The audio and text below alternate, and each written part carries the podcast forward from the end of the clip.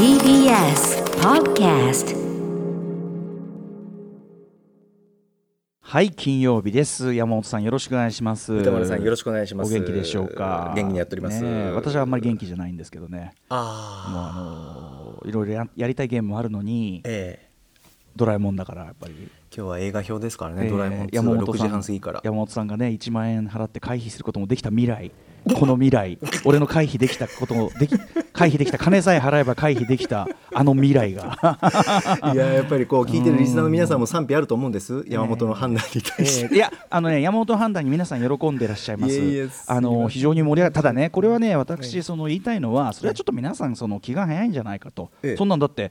ねなんかそのけなすんじゃないかとかなんとか言うけど、ええ。そんなの分かんないそれは分かりませんよ。そんなのさそれはそうです、ね。それは失礼な話この間もさ快適生活村あの村井さんがさいやー楽しみですね。あショッピングキャスターの。バカ野郎って話なんですよ本当に 悪い悪い感じでしたねバカ村井さん。バカ野郎って話で。その先入観がそういうことじゃない。だからそのそういう下劣なあれではそうです。僕は望んでない。だからめちゃめちゃ今回もねあの改めて勉強し直したし本ね話しても買い込んだしっていう。そんな中ねあのサイバーパンク2077というねあゲームビッグタイトルが昨日発売されてはい。もうだから昨日もやりながら寝てたからねもうダメですよね。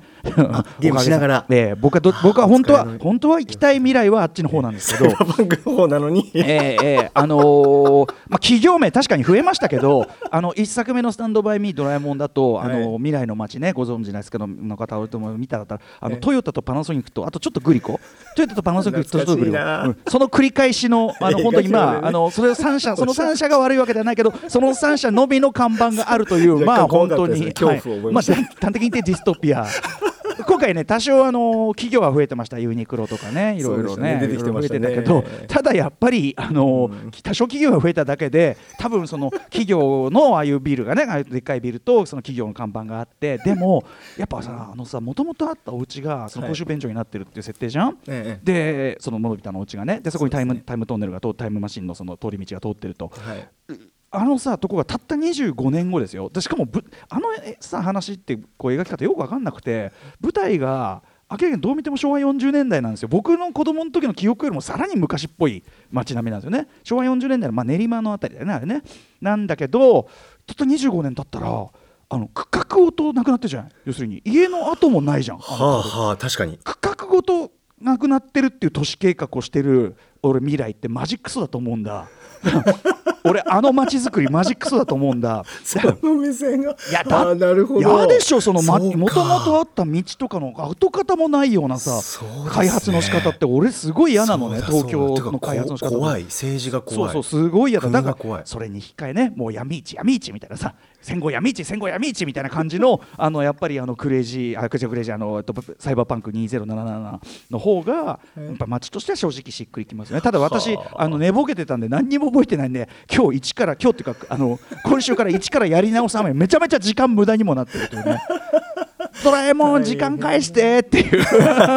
ドラえもんいろいろ時間あ時間返してって言っちゃった。そこはねうんねいろいろ言いたいことが頼みたいですけどね。入りきる話がないというね。ああと一つだけじゃあちょっとね山本さんを呼び皆さんにねええ。あのお知らせしたい。山本さんはズーム画面越しにちょっとお見せしようかと思うんですが、ええ。てらーんてってれーねおお、えーキングオブステージ。キングオブステージライブライムスターのライブ哲学。かっこいい。はいこれピアから12月23日に発売されるですね。はいえー、とライムスター初のこれねキャリア31周年にして初の本を出すわけなんですが、はい。えー、とこちらのですね本が一冊出来上がってまいりましてはい。こちらがついにできてこれはねですね税別たったのえー1818円ということでこれ結構ね中ねもちろんがっつりこう中身はこんな感じで、文章が詰まってるんですけど、はい。これあの大島イデアさんの想定でもありますんでね。例え。ばええ途中にこうベアーっとページをめくってるとパッとこう写真をこういうのが入って。あ見えますかね。はい。パッとこういうね違う全く違うこう要素のものがパッとこう入ってこれ私が、えー各地で買ってきた図録の写真なんですけども。うわーいいですね。このがパッと入ってきたりなんかしてですね、こういうのも企画がありまして最後の方にはね。この違う色でこのね対談のページがドスンとあったりとかね。なかなかこれはねそしてですねこの表紙の感じご覧ください。これねえっ、と結構これ白く見えるのはこれは実は帯でございまして。あ帯はい。がかなりこう、帯にタイトルとかそうそうそうそういうこう色のじゃえーおしゃれ。でちょっとあのと取るとこういう感じで茶色っぽいこうマットなこれで。なんていうかちょっとこうダイアリーというかな川とは言わないけど、まあ、そういう川とかがいい感じられるようなちょっとね高級感のあるような質感にある、でライムスターのお三方が描かれていてで日本列島がね今ね。そうなんですよ。ということでこれちょっとねあの12月23日に発売しますのでおめでとうございます。はこの物ができたよというのがね、えーお知らせこととしてやつとああなんかあのいいいいいい気分になってきました。本当ですか？一転してよかった。一点一点とおっしゃいました。うんわかりませんよ。一点とおっしゃいました。私そのムービーウォッチのどういう方向なんてことは僕一言も言ってませんけど。ぜひ聞いていただきたいえー一言目あのー木曜日、まあ、すでにそのね一足先に見ていたうなえりさアナウンサースタジオに入るなりあもう二昨日人でその大声で、はあ。大声でその件がねもうねあれさドラの件ですか？ドラの件ねですか？でもあの一つ言っときたいのはこうやって十分私は楽しんでいるというそうですね。前回の「ドえラえもんスタンドバイミー」の時もおっしゃってましたね、はい。そういう楽しみ方もあるんだと。費用対効果的いには相当いいとは言えるかなかなというね、そういう言い方をしながらねいやえー楽しみで暮らしております。なんとか息をしております。お疲れ様でございます。は行ってみた行ってみましょう。金曜日、アフターシックスジャンクション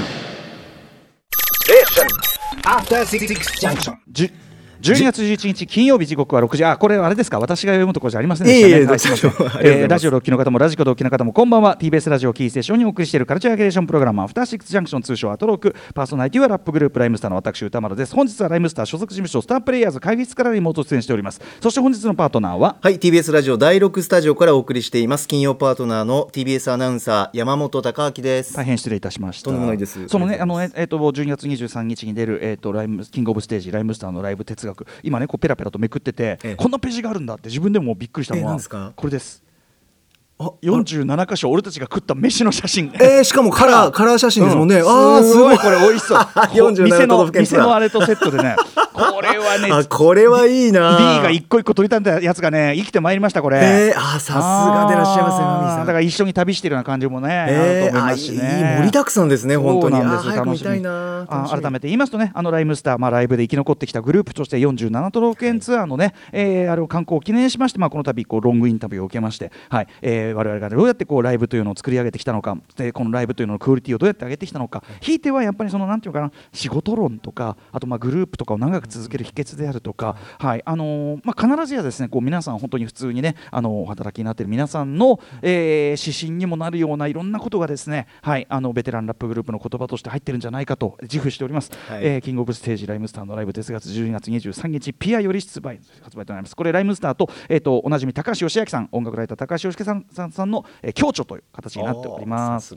えー、年末にねちょっとそういうの勉強しまして、来年からちょっと生かしたいなっていう感じがしますけど、12月23え日、でですねさらにちょっと一つ、ええ。23日からのと言いましょうかね。ょその23日もほど近いですね。再来週になりますか？25日金曜日。う何？こんなことをやるというお知らせをしておきましょうか。今年最後の金曜日アフターシックスジャンクションは。年末恒例のこちらの企画をお送りします。題してライムスター歌丸のシネマランキング2020よ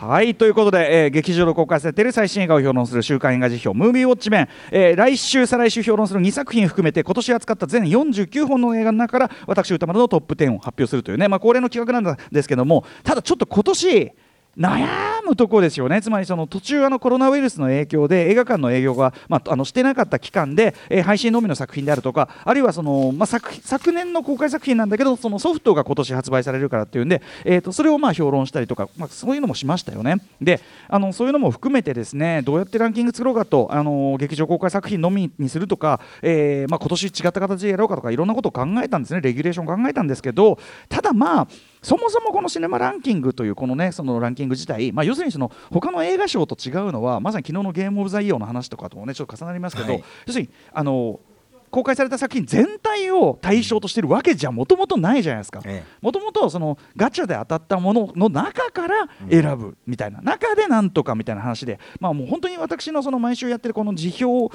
をベースにしたその、まあ、ランキングというかそのお話祭りというかね映画思い出し祭りみたいなことなんであのこれはやっぱりその元々の基準がそういうところでその全体を扱うとかそのフェアフラットにフェアにというところではないので、あのまあいいかなということで今年扱った作品全部をということにとりあえずはしたんですよ。はい。ただ私あのーそのリストをですね昨日あのディレクター箕輪田君から送ってもらってですねええ。49本。あまだ47本ですけどえあのまだ見てないんですね。つまりそのそう言ったはいいものの全部フラットにやるって言ったはいいもののえ。難しいなっていう あの、そうですよね。つ辛いなな。かなかのなかなかのボリュームですうん、からや嫌だなって思ってます。あの毎年言ってますけど毎年言ってますけど正直嫌だし嫌だしあのなんていうのかな。あのこれ僕は本当心から言ってるんですけど、え作品に順位つけるとか本当よくないし、ねずっとおっしゃってそういうことじゃないし、だってじあと自分の中でさえそんないろんな基準なんかそんなこの角度から見ればこっちあ今日はこっちの気分だなとか変わるし、ええはい。うん。だからうん本当よくないなと思いながらでもやっぱりそのなんつうのやらなきゃやらないでね。やらなきゃやらないでなんか寂しいみたいなとこあるしね。あと僕ね人のランキングは聞きたいんだよね。この人は何選んだのかみたいなやっぱ聞きたいわけ、はいだから人にはやらせたいわけで。己は己はやらない。だからそれそれ言ったら山本さんだって「スタンドバイミードラえもん2」見てきたんでしょ？見ましたよ。ああれであなた先週ガチャ回してね、ええ俺があんだけね助けてって言ってるのに、はい。そのまま行ったというのに見なかった。これは許されないわけ。もちろんでございます。今年もあの全部見ておりますからね。あそう。山本さん本当すごいよね。ありがとういつもね。嬉しいですよ楽しいですよ。ありがとうございます。そうだからまあそのやれね三宅さんのベスト10聞かせろ。やれね意外にのベスト10聞かせろ。ねえとかねそんなあのー細胞さんのそのベスト聞かせろとかそういうのやるんだから、ええ。まあ自分も言わなきゃダメだなということでやむなくやろうと思います。でも大変ですよ。今年の頭の方とかさええ。パラパパラサイトとか普通にあるわけだしねあそうですね。パラサイトとかあるわけじゃん。はい。あれいいか。アカデミー賞作品賞取ったような作品はが除外みたいな。そ ういうそういう感じでいきます？あのいやだってそんなんさそのさ皆さんねこれ私それで毎年発表するじゃないですか、えええ前はさそれの予想とかやってもらってたわけその上位5位だっけ、そうですね。はい。で、ええ当たんないっつってさそうするとさ、当たんなかったさこうリスナーがさ文句言い出すわけ、ええ。その歌丸のベスト10はおかしいとか。いやおかしいじゃねえだろこの野郎。この俺俺のだから そんなのさ。ね俺が俺のあれ基準で選んでんだから結局そのだからその俺が俺の基準なのだから所詮は。さっき言ったようにそのレギュレーションだってフラットってわけじゃもともとないんだから、ええ。俺が俺の俺一存でまあねパラサイトはみんなもう褒めたからいいっしょみたいな。ああなるほど。それもちょっと自分の中の判断基準として自由にということですね。そう。今までもその昨年公開分で要するにその年度的に去年分だしあとそのまあ例えばバウフバリーとかさバウフバリーってその前後編あってうわー懐で前編はもうはっきりそのその年の前版だったしええ。えっと後編もそのま前の年のその最後の方だったりしてもうもちろん最高の映画なんだけどなんかその全体としてその年の映画って扱うのがちょっとなんかその年の終わりには違和感があったから、まあ、特別枠みたいなことをやったりしたんだけど、はい。だからそうそういうこうね気分的な問題ありますよねやっぱね。まあそうですね難しいな。難しいな。だから嫌だなと思いながらも皆さんがね喜ぶであろうということで、はいえー、再来週25日金曜日島田金2020お知らせしたいと思います。改めてさらにですねランキングとは別に歌丸さんが独断と偏見で選ぶピンポイントで映画を称える部門賞も合わせて発表します。そうですよ。あのー例えばそれこそねあのーオープニングがかっこよかった賞みたいなのでねこのアルキメデスの対戦ねね。山崎隆さんの、うん、私それはもう常に絶賛しておりますからうん。そちらの話なんかもしましたからねわかりません部門で言えばこのところだけ切り取ればこれだみたいなね。はいこの部門賞も大好きです。山本んさんで当然山本さんのベスト10も聞かせていただけるんですもんね。私もあの許可をいただいておりますので、うん。えー発表させていただきたいなと思います。よ番組なりね制作祭で、うんありがとうございます。えーさらにさらにリスナー投票で決まるリスナー部門の発表もやります。ぜひ今年扱った作品の中からあなたのベスト映画に投票をお願いします。投票するには来週金曜日18日夜9時に番組ホームページにアップされるバナーから投票フォームにアクセスしてください。来週金曜18日夜9時です、えー投票締め切りは放送前日の24日木曜日いっぱいとなっております。リスナー部門の結果は当日の6時台前半に発表いたします。はい、えーそして私以外の方にもシネマランキングを発表していただくのですがそのラインナップは、えー、と来週お知らせいたします、そして放送後にはゲストやラストロッククルーのね、えーシネマランキングを延々聞いていく別冊アフターシックスジャンクション収録これは長いんだ。これはいいです。俺また三聞き応えがもう3時間以上とかやってるもんね。で俺も普通に飲んでるからもう最後の方をね あのただのもうねなかなか終わらないくだまきおじさんと思って。いいんじゃないですか？やでも俺としてはその皆さんのそういうのを聞くことで、要するにその僕だけのあれでね、だと要するに当然そのカバーできてない部分みたいなのを、トータルでやっぱあそこも良かったねあれも良かったねあーああそういえばあれもあった、ねれもあった。うんそういう話ができるかなっていう。だから非常にまあ全体として要するにキャッキャキャッキャやって楽しもうじゃないのと。最高ですよ。はい、そんなような内容となっておりますので、えーはい。ぜひぜひお楽しみいただきたいと思います。ちなみにあの大切な確認事項書いてありまして、はい。歌丸さん25日は番組最後までいらっしゃるんでしょうか？えー来週は最後まで、えー今、あ最終じゃねえ、えっと25日は最後までいます。あありがとうございます。えー東海 MX バラエロダンディの出演は今夜が年内最後ということで、バラダンはね、結構早いんですよね、そうですか。そうなんです。ということで、再来週は最後までいきたいと思います。シネマランキング2000以上お楽しみにしてくださいというはい方でございます。えーあとですね、そうだな、ちょっとカルチャー情報で言いますと、はい。えっと昨日のね特集を受けましてですね、ええ。昨日あの、えーでゲームライターのジギーさん、そしてね IGN えージャパンのですね、えー、クラブエスラさん、まあお互いねそのゲームにお詳しいあの二方解説とともにですね、えー、ザゲームアワード2020の中のえっ、とゲームオブザイヤーね、あのまあアカデミー賞を受ける作品賞どれに行くのかなんて話をね昨日特集でやりましたけど、はい。結果が出ましてええ、なんと、えー、ザラストアス2がですね、ラスアス2が、えーゲームオブザイヤー、えーこの作品賞的なのを含め7冠を獲得でもう大席巻したということになりました。だからお二方の予想を、んではなくなく。まあ、ある種僕が、まあ、願望としてね俺はラスアス2取ってほしいんだよなって言った、はいこれがちょっと実現した、特にやっぱりそのアクセシビリティ的にね革命的要するにそのいろんな障害を持った方さまざまな形の障害の方がフラットにやっぱりプレーできるようにいろいろ調整されている。そこは革命的だというね、特集をやりましたけど、そこに関して、えーアクセシビリティ賞というのも当然あってこれもまあ当然あの受賞された、まあ、そこの部分も含めての作品賞かは分かりませんけど、まあ、テーマ性といいそのゲームとしてのクオリティといい、えーまあ、非常に冒険心もあったっていうかね当然それで賛否も分かれたんですがそこもそうですしそれでそのアクセシビリティの部分を含めて僕はまあ本当に嬉しいです。すごく嬉しいです。うん。えーえー、ザ・ゲ、ザ・ラスト・オブ・アス2、えー、ラスト・オブ・アスパート2が取ったという感じですかね、他にもでもね、あのーゴースト・オブ・ツシマもね、えー、とベストアートディレクションを取ったとかですね、あと、あのージギーさんが推していたハデスという、これがベストインディー賞を獲得、あるいはジギーさんとクラフェさん両方絶賛されてた、これぞ革命的ゲームと絶賛されていた、えーハーフライフアリ、ハーフライフ・アリックスというね、これは、えー、とベストあの VR ゲームなんですがこれがベスト VR ゲームを獲得とか、まあ、お二方が言ってたことはあのしっかりと裏付けられるような結果にもなっているかと。そうですね入ってますね、はい、思っております。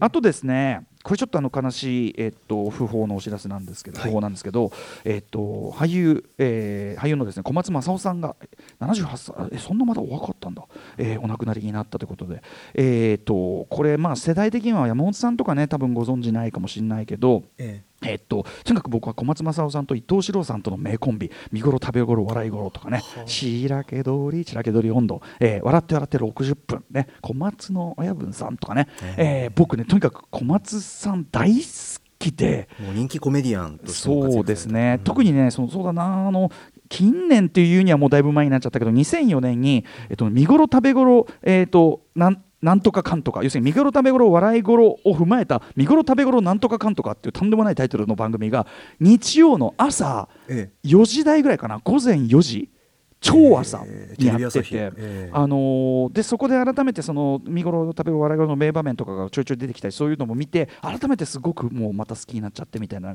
いつもねクラブ帰りに帰ってきてそれを見には早めに帰ってきたりして、ええ。あそうですか。もう最高だみたいになってねなってたんだけどね、ええ。あとはそうですね。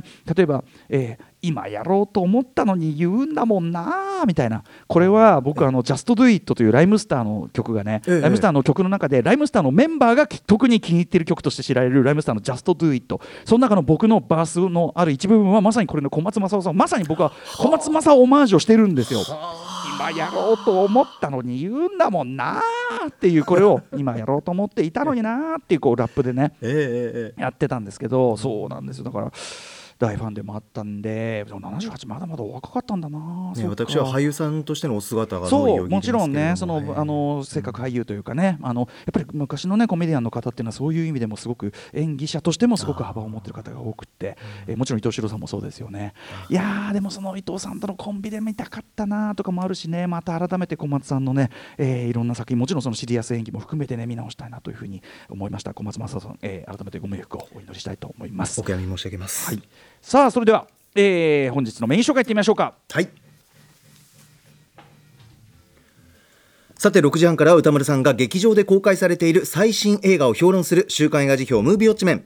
今夜扱うのは皆さんご存知ドラえもんの 3DCG アニメーション映画の続編です。スタンドバイミードラえもん2評論します。そして7時からミュージックゾーンライブダイレクト今夜は23日にというかねこのコロナ禍の中でいろんな面白い試みをやってる、えーコンビなんだけども、えー23日にはですねツアープロモーションビデオと銘打った映像作品「ワンデイをリリースする。ツアープロモーションビデオって何？とかね。もうね試みの一個一個がめちゃめちゃ面白いんですよ、え。ー男性2人組シンガーソングライターユニット、まあ、ライムスターも一緒に対バンとかさせていただいてお世話になっております。C&K が番組初登場です8時からはアトロックフューチャーパスト脚本家映画監督スクリプトドクターの三宅龍太さんと一緒に今週の番組内容を振り返ります。さあそして歌丸さん今週は最後までいらっしゃいますか？いません、えー私歌丸今週は東京 MX バラ色ダンディ出演にするし、えー週のため各週なんですけどね、えー8時台からちょっと番組でやつさせていただきます。まあ今日がね一応今今年は最後になりますからね。あお疲れ様でした。はいさあこの番組では皆さんからのメッセージいつでもお待ちしております。歌丸アットマーク TBS.CO.JP まで各種 SNS もやっております。フォローお願いいたします。それではアフターシックスジャンクション。行ってみよう。